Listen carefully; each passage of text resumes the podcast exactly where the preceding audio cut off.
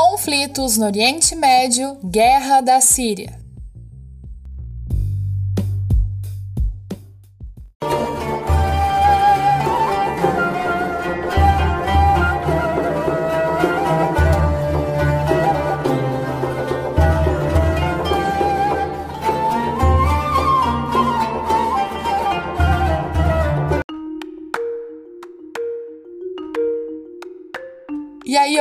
Ouvintes, tudo bem? Vamos falar de mais um conflito. Vocês não aguentam mais, né? Só falo de conflito, conflito para cá, conflito para lá. Mas é a nossa geopolítica, né? Permeada por conflitos, conflitos de interesse, é muito conflito. E nesse episódio a gente vai falar sobre a guerra da Síria, que é um tema muito discutido, né? A guerra da Síria começou em 2011, ainda está, né, acontecendo, não terminou a guerra da Síria. É claro que os anos mais fervorosos, né, já passaram, a gente não sabe o que vem por aí. Por enquanto, está mais tranquilo relativamente, né, mais tranquilo do que, por exemplo, quando começou ou lá em 2015, 2014, 2016, né, que foram anos tensos. É um tema bastante complexo, tá? É difícil de entender um pouco porque são muitos países e muitos fatores envolvidos na guerra da Síria. São muitos grupos que disputam o poder e o governo não caiu. Então, nós temos aqui uma guerra civil sem queda de governo. Geralmente, quando nós falamos de uma guerra civil é quando cai um governo, né?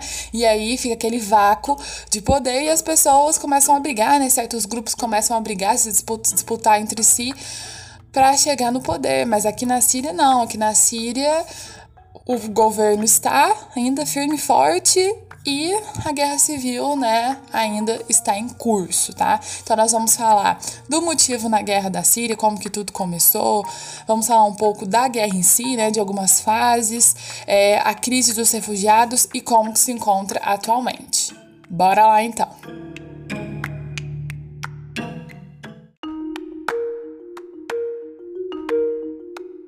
Como tudo começou? Bem, a guerra da Síria ela foi motivada pelo descontentamento de grande parte da população com o governo, o governo do ditador Bashar al-Assad.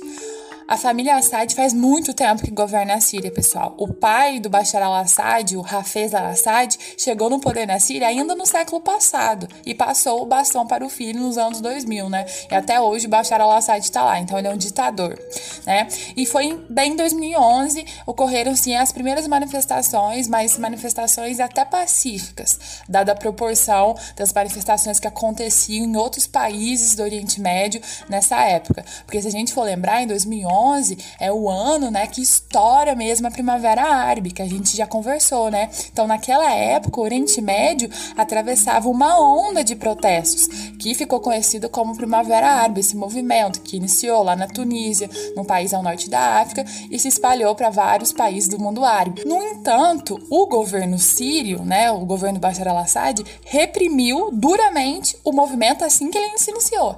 Mesmo sendo é, manifestações consideradas pacíficas, Bashar al-Assad já veio com repressão total, tá? E nós temos um episódio que mostra bem qual que é o nível de repressão lá na Síria, tá?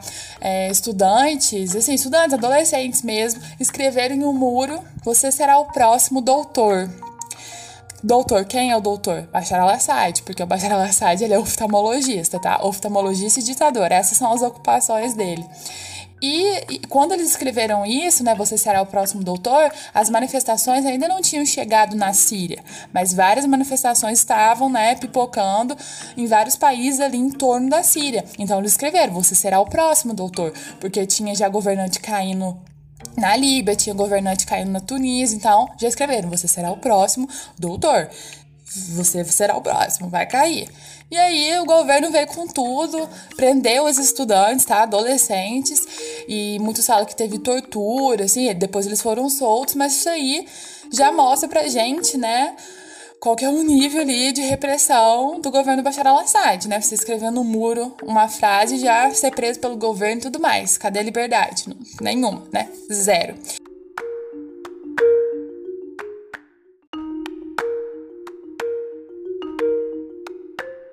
Essa repressão acabou gerando duas consequências importantes que originaram a guerra civil na Síria. A primeira delas é que grupos de oposição ao governo resolveram partir para a luta armada, né? Estavam ali fazendo os protestos pacificamente, o governo veio com tudo reprimindo, agora a gente vai partir para a luta armada. E essa luta armada, né, dá origem à guerra na Síria e acaba abrindo espaço para que vários grupos disputem pelo poder. Gente, é uma situação tão caótica que a gente vai ver daqui para frente que teve um momento que tem estudo sobre isso, tá?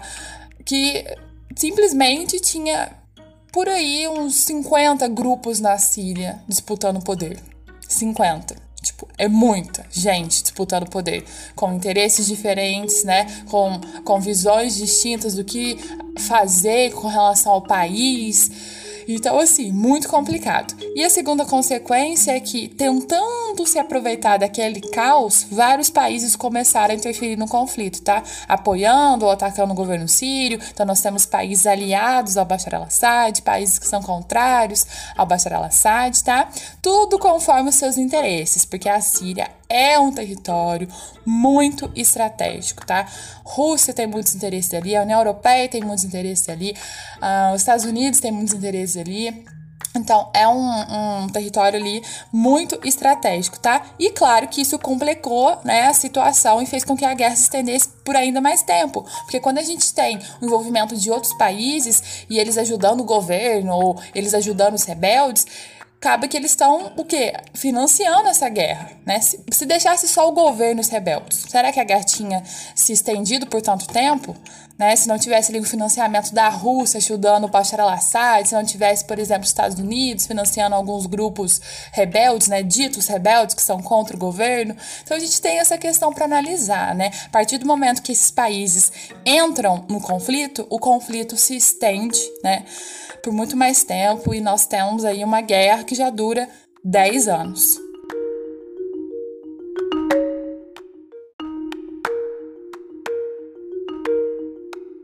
Agora a gente vai falar um pouquinho mais sobre os reais interesses desses países com a guerra da Síria, né? Por que, que nós temos tantos países interferindo em um conflito interno da Síria, né? Por que disso? Então a gente vai falar é, sobre alguns dos motivos da guerra na Síria, ok? E para ficar mais fácil, eu vou dividir é, esses países em grupos, para a gente entender quais países são aliados e quais países não são aliados. O primeiro grupo que a gente vai ver é o governo sírio, a Rússia e o Irã. Então, governo sírio, governo Bashar al-Assad, a Rússia e o Irã são aliados nesse conflito, tá bom? Qual que é o objetivo do governo sírio com a guerra? Esse é o mais fácil a gente entender, né? O governo sírio quer se manter no poder. Custe o que custar, custe as vidas que custarem, custe né, a destruição que custar, vou me manter no poder. Esse é o objetivo, né, da guerra para o governo sírio. A Rússia, a Rússia aqui é um, um importante tem um importante papel nessa guerra. A Rússia é uma antiga aliada do Bashar al-Assad, tá? E também conta com o governo sírio para impedir a construção de gasodutos na região e assim manter seu monopólio de fornecimento de gás natural para a Europa. A Rússia é uma antiga aliada do Bashar al-Assad e essa aliança vem do período da Guerra Fria. Quando a Rússia fazia parte lá da União Soviética, a União Soviética já era uma aliada da Síria, né? No caso do pai do Bashar al-Assad, o Hafez al-Assad. Então é uma aliança que, ó, já tem tempo que existe, tá bom? E como a gente já discutiu em episódios anteriores, a União Europeia é muito dependente do gás natural da Rússia. E a União Europeia tenta né, achar alguns territórios para construir seus próprios gasodutos, para tentar. É, é, não ser mais tão dependente da Rússia, né, em relação a essa questão energética. Então, está é, tá tentando ali encontrar no Oriente Médio outros países para substituir a Rússia como fornecedora. O problema é justamente essa questão dos gasodutos, né? Por onde vai passar esses gasodutos que vai levar o gás natural até a Europa? A Síria é um ponto muito estratégico, porque ela, ela consegue né, é, estar numa região ali propícia para a construção dos gasodutos para levar o gás natural até a Europa, né? O gás natural de outros países, que não necessariamente a Rússia. Então a Rússia fica ali em cima da Síria. Olha, eu te dou todo o meu apoio conta comigo para tudo, mas não deixa os europeus construírem seus gasodutos aqui. De forma alguma. Eu preciso manter a Europa, né, subordinada a mim em relação à questão energética. Então, olha o interesse da Rússia aqui na Síria, é um interesse muito importante, né? Nós estamos falando aqui de uma questão geopolítica, né, de domínio de um certo país em relação, né, aos, aos países da Europa. Então, nós temos essa questão aqui da Rússia.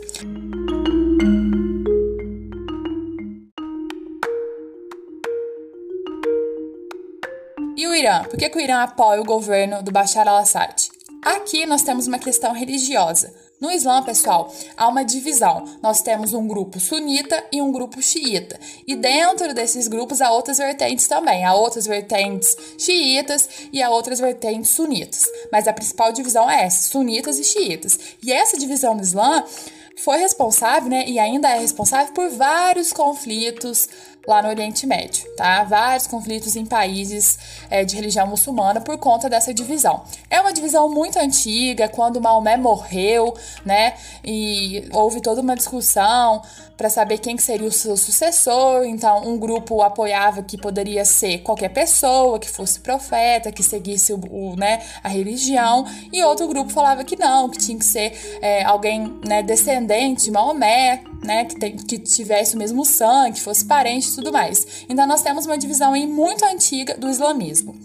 Por que, que eu tô falando isso? Porque na Síria, 75% da população é muçulmana sunita e 12% da população é xiita.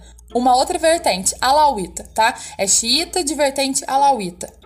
O governo faz parte justamente dessa vertente, alauíta. Então, o governo, a família Al-Assad é alauíta, mas grande parte da população é sunita, ok? O Irã é um país de maioria xiita, por isso que ele apoia o governo Bashar al-Assad, porque ele tem ali né, um governo que também é de vertente xiita, entende? O Irã ali, ele tem muitos inimigos no Oriente Médio porque a maioria dos países é de maioria sunita. Né? Então, vários inimigos do Irã é de maioria sunita. Então, a família Al-Assad é, vamos dizer assim, um oásis né, ali para o Irã, porque é uma família, né, um governo xiita. Na, na Síria também há grupos cristãos, né, de outras religiões também. Então nós temos isso aqui, tá? Uma questão religiosa. O Irã apoiando o governo sírio por conta dessa religião, mas também porque ah, o Irã quer fortalecer alguns grupos armados naquele país que se opõem a Israel. Então tem toda essa questão aqui religiosa, tá? O Irã também é um grande inimigo de Israel, inimigo dos Estados Unidos, então ele apoia o governo do Bashar al-Assad. Então esse foi o primeiro grupo que a gente viu governo sírio, Irã e Rússia, né? Todos aliados.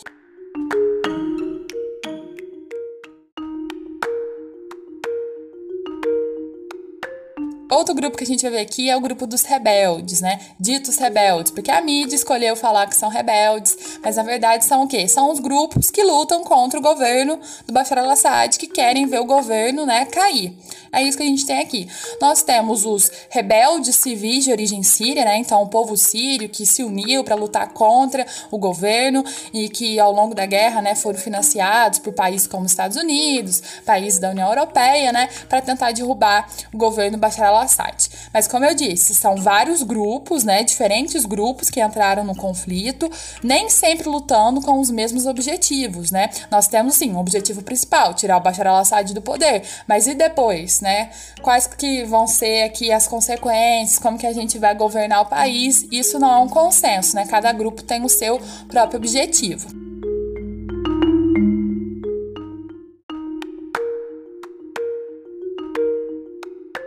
Nós temos também os rebeldes curdos.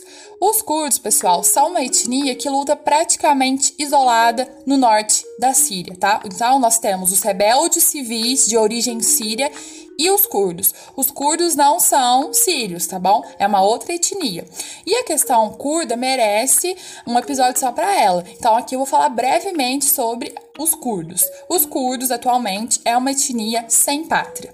Lembra que no episódio anterior a gente estava discutindo a questão, né, é, do movimento sionista lá no século XX, que lutava para a criação de um Estado de Israel para proteger os judeus, porque os judeus não tinham uma pátria, uma nação. E é o mesmo que ocorre hoje, né, com os curdos. Os curdos lutam para tentar criar um país, né, uma nação, o Kurdistão, só que eles, né, não possuem apoio internacional.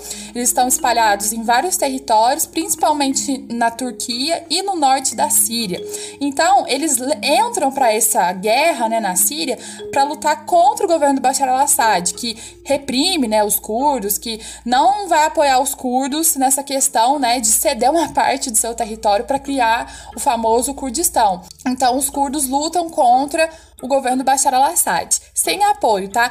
É, por um tempo, os Estados Unidos conseguem financiar ali os curdos, é, garante armamento aos curdos, e os curdos conseguem, de verdade, sabe, barrar o avanço de certos grupos, principalmente do Estado Islâmico, a gente vai ver mais para frente, tem uma série de vitórias, mas depois os Estados Unidos param de financiar e os curdos ficam ali abandonados à própria sorte, tá? E é muito triste falar da questão dos curdos, porque é um povo né, é, é a etnia é, mais deslocada do mundo atualmente, não tem uma pátria. E, assim, a Turquia, o governo da Turquia é muito repressivo com os curdos, todo momento tá tentando expulsar os curdos dali, porque, assim, ó, ninguém, nenhum país quer ceder uma parte do seu território, né, para outro povo, para uma etnia criar o seu país, né? Vamos ser sinceros, né? A Turquia, né? A Síria, nem outro país. Então, a questão dos curdos é, é uma questão muito complicada atualmente, né? Então, nós temos esses dois grupos, rebeldes civis de origem síria e rebeldes curdos.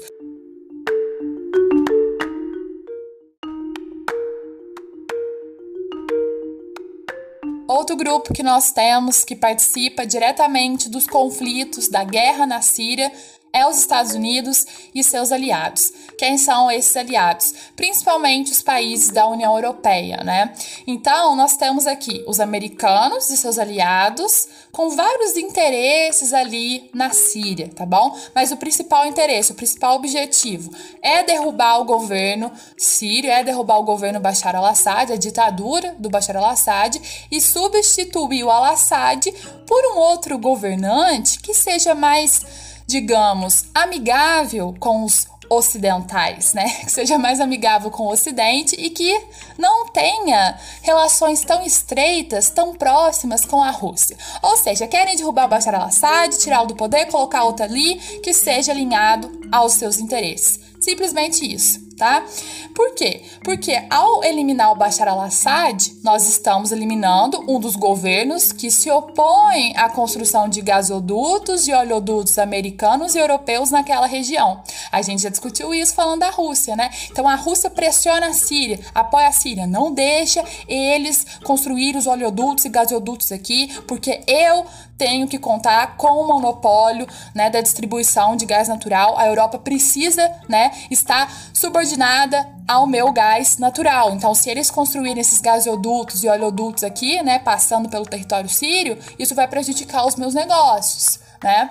E a Síria faz tudo que a Rússia manda. Não, ninguém vai construir gasoduto aqui não. Enquanto eu estiver no poder, enquanto eu, Bashar al-Assad, estiver no poder, nada de construção de oleoduto, gasoduto. Não quero nenhuma aliança com esse povo do Ocidente. Mas, se nós tirarmos do jogo o Bashar al-Assad e colocar ali um governante, né? Colocar ali um, uma outra figura que seja mais amigável, né, ao Ocidente, e que se afaste um pouco da Rússia, os objetivos, né, as aspirações, os desejos da União Europeia e dos Estados Unidos poderão ser, né, de fato concretizados. Então nós temos essa questão aqui, né? E também nós temos outra questão. Os Estados Unidos e seus aliados lutam ali na Síria para tentar assegurar e manter a hegemonia militar americana e ocidental sobre o Oriente Médio, além de conter o radicalismo dos grupos, né, ditos terroristas, por exemplo, o Estado Islâmico e a Al-Qaeda, né? Então, assim, eles lutam com esse discurso que a gente está combatendo o terrorismo, a ditadura, né? Estamos combatendo o Estado Islâmico, a Al-Qaeda, as ditaduras, estamos levando liberdade para o povo sírio, né, e para outros tantos países do Oriente Médio. Mas no fundo a gente sabe, né, que o interesse ali é financeiro, que o interesse aqui é econômico. Eles querem o quê? Conseguir construir esses gasodutos e oleodutos, né?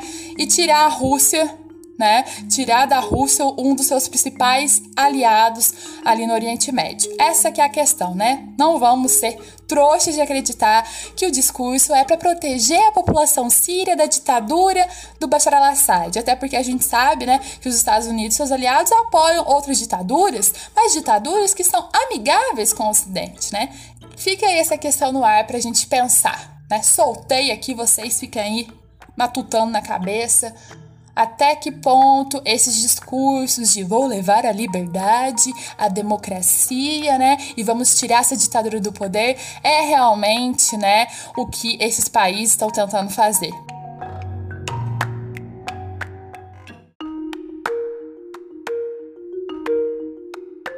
Além de todos esses grupos que a gente acabou de falar, de todos esses atores que participam diretamente na guerra da Síria, Estados Unidos, seus aliados, Rússia, Irã, os rebeldes sírios que lutam contra o governo, os rebeldes curdos e o próprio governo sírio, nós temos outros atores aí na jogada.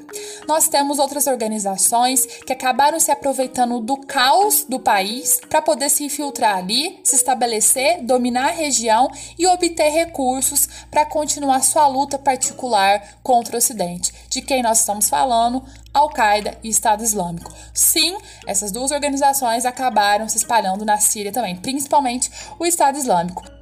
O Estado Islâmico, pessoal, surge em 2013 no Iraque e acaba se espalhando por várias partes do Iraque e também depois por várias partes da Síria, ok? Como que surgiu o Estado Islâmico? Bem, em 2011 nós temos a morte do Osama Bin Laden, um dos principais responsáveis, né, o criador da Al-Qaeda. E quando o Osama Bin Laden morre, o Ocidente já começa a cantar vitória, né, falando que a Al-Qaeda está enfraquecida e tudo mais. E realmente a Al-Qaeda enfraqueceu quando o Osama Bin Laden morreu, porque não foi só Osama Bin Laden que morreu, né? Houve toda uma caçada, é, a Al-Qaeda teve que, né, lutar mesmo contra as forças estadunidenses, os Estados Unidos invadiu o Afeganistão, invadiu o Iraque, né? Tudo em nome, né, da guerra ao terror. E aí, quando Osama Bin Laden morre, a Al-Qaeda acaba se enfraquecendo um pouco, mas no Iraque há remanescentes da Al-Qaeda e aos poucos eles começam a se reorganizar. Em 2013, então, nasce o chamado Estado Islâmico, né, no Iraque, conhecido também pela sigla ISIS, que viria, né, a aterrorizar aí o mundo e tomar vários territórios da Síria e, claro, do Iraque também. É uma, uma organização radicalista, né, é, fundamentalista religiosa, que quer destruir o Ocidente, que quer destruir o Ocidente e também todos os países que não são sunitas, todos os países muçulmanos que não são sunitas. Nós temos o Irã, que é um país xiita, então é inimigo do Estado Islâmico. Então dá para entender por que, o Irã apoia também, né? Uh, o governo Bashar al-Assad, porque o governo Bashar al-Assad vai lutar contra esses grupos terroristas, vai lutar contra o Estado Islâmico ok? Até porque o Estado Islâmico também, né, é um grupo fundamentalista religioso que não quer, né, simplesmente não quer que exista grupos muçulmanos diferentes das vertentes sunitas e odeia o Ocidente. Ou seja, vamos estourar com tudo e ficar, vai ficar só os nossos aliados aqui no mundo que sejam, né, de religião sunita, da vertente sunita que ele segue, tá bom? Então, infelizmente, a Síria passa por tudo isso tá? Vários países ali interferindo no poder, o Estado Islâmico chega ali, acaba se alastrando, tem os curdos lá em cima no norte.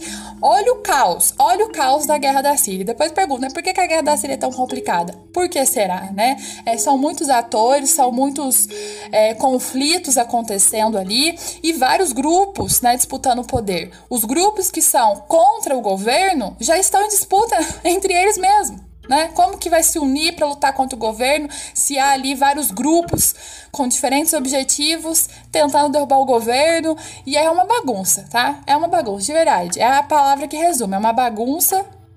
E nesse caos, o Estado Islâmico consegue, né, se alastrar né, em vários territórios aí do país.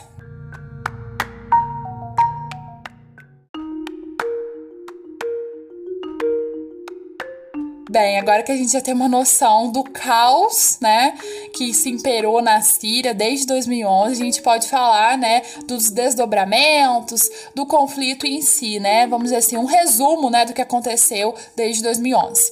Bem, em 2011, início da guerra, né? Durante a Primavera Árabe, manifestantes contrários ao regime do Assad são reprimidos e aí tem o início da guerra civil na Síria. Depois, em 2013, nasce né, o Estado Islâmico e a partir daí o Estado Islâmico começa né, a sua empreitada em direção à Síria. Em 2013, com a intensificação da guerra, começam as notícias sobre ataques químicos contra a população civil, né? O Ocidente passa a culpar o Bashar al-Assad, o governo fica com uma imagem muito manchada diante né, da comunidade internacional por estar tá bombardeando o próprio povo, né? É isso mesmo, estava atacando bomba no próprio povo né, para poder reprimir os rebeldes. E no meio disso morria gente que não estava nem lutando contra o governo, né? Criança, não, é uma tristeza, né? em 2014 é um ano muito tenso, 2014, 15, 16, tá? O Estado Islâmico em 2014 se fortalece e ocupa diversas cidades sírias e em resposta, os Estados Unidos e a Rússia bombardeiam o país. Então, ó, aqui nós temos uma virada no jogo. Estados Unidos e os seus aliados lutam contra o governo sírio, tá? Lutou contra o Bashar al-Assad, apoiam os rebeldes.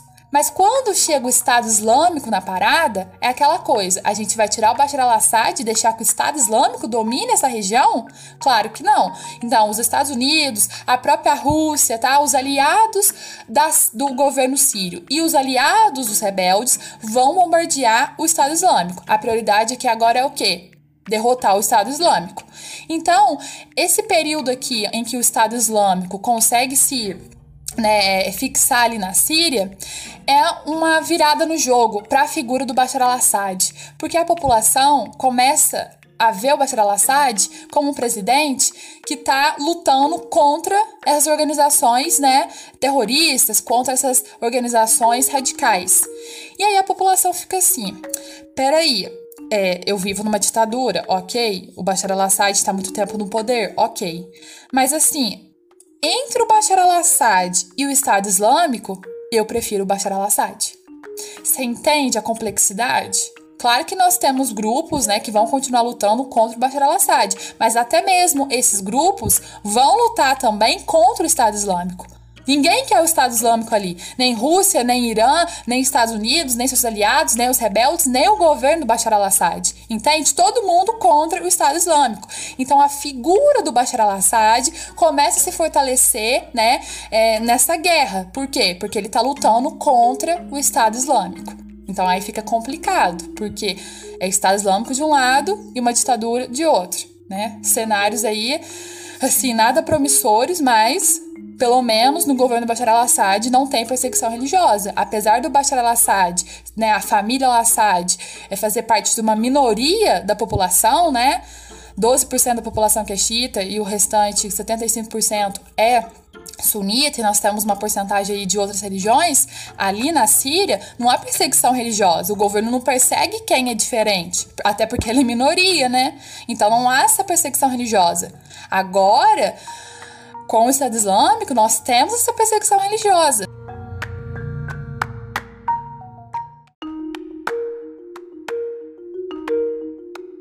Então, se põe no lugar da população síria. Nós vivíamos uma ditadura, tentamos derrubar essa ditadura, não deu certo, isso iniciou uma guerra civil no nosso país, muito caos, muitos conflitos, muitas mortes, e esse cenário todo abriu brecha, né, para que organizações terroristas entrassem no nosso território, tomassem parte do nosso território, e agora a gente está aqui, né, nesse fogo cruzado. O nosso governo lutando contra os rebeldes, lutando contra o Estado Islâmico, os Estados Unidos e seus aliados lutando contra o Estado Islâmico, apoiando os rebeldes, lutando contra o governo, a Rússia apoiando o governo, lutando contra o Estado Islâmico. Então, olha o fogo cruzado, tá?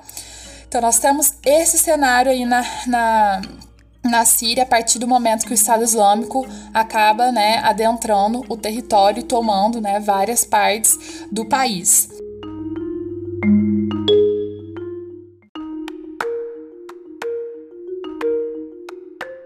2015, apesar dos bombardeios dos russos, dos americanos, seus aliados, do governo sírio, de toda essa força-tarefa tentando eliminar o Estado Islâmico, apesar né, de tudo isso, o Estado Islâmico consegue promover decapitações, assassinatos em massa, tá? Nas cidades ocupadas. Se a gente voltar um pouquinho no tempo, né, seis anos atrás, a gente se lembra dos noticiários na televisão falando sobre o Estado Islâmico, sobre os atentados, sobre as decapitações. né, ali na Síria, e também sobre atentados em outros países, em países da Europa, né? É, tivemos uma série de episódios de atentados na França, né, na cidade de Paris, em, outros, em outras regiões também. Eles tentaram recrutar pessoas do mundo inteiro para servir ao Estado Islâmico. Então, foi um período muito tenso é, para o mundo, né, principalmente ali para a Europa e, claro, né, principalmente para a Síria. E é nesse ano que a crise de refugiados atinge, né, o seu auge. Os refugiados de guerra aumentam e a crise se torna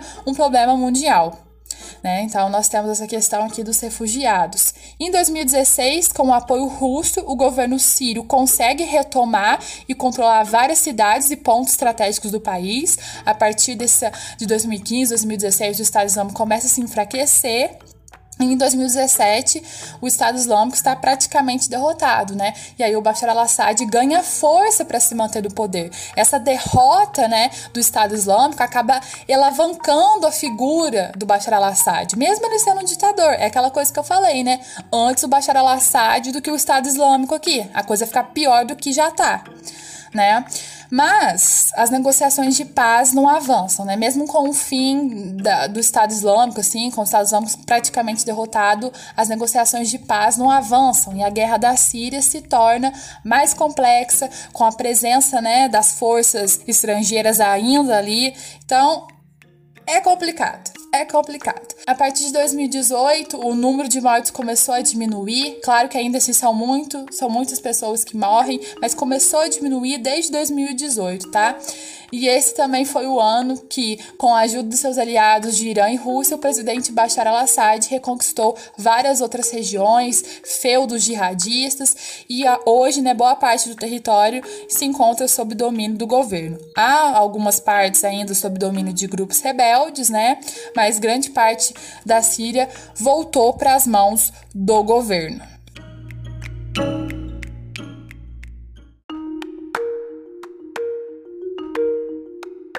E qual é a situação atual da guerra da Síria?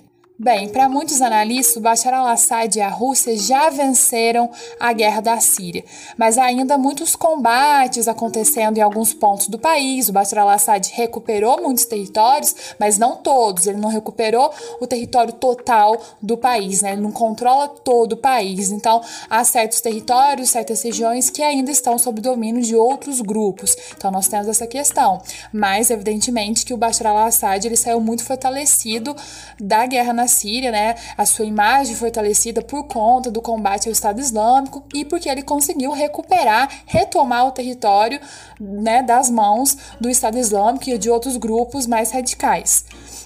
Outra questão também, há um impasse político e militar que impede a gente falar que a guerra na Síria acabou, porque determinadas forças americanas e forças aliadas aos americanos ainda não estão dispostos a retirar do país suas tropas ou retirar seu apoio a certos grupos é, rebeldes, né? Então tem essa questão, a guerra da Síria ainda não acabou, mas para muitos o Bashar al-Assad e a Rússia já venceram, né? Aí fica isso um pouco no ar.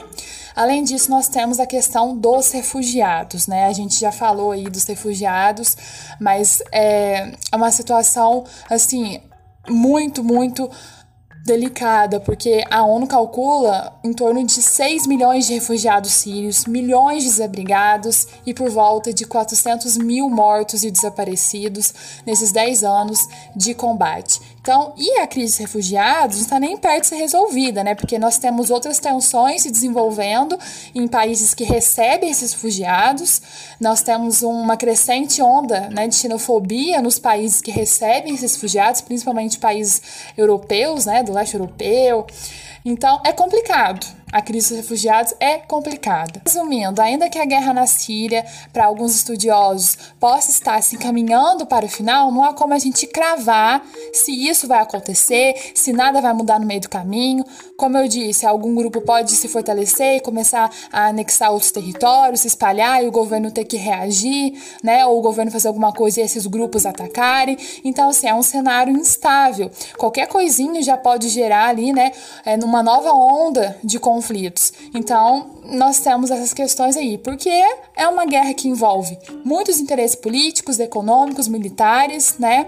E no momento é uma guerra que permanece sem solução.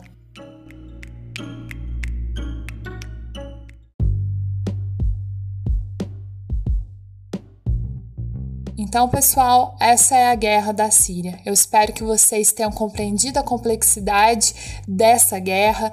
Eu sei que ela é um pouco difícil de entender, justamente por conta da sua complexidade, porque envolve muitos grupos distintos, muitos países, muitos interesses, né? É um verdadeiro caos a guerra da Síria.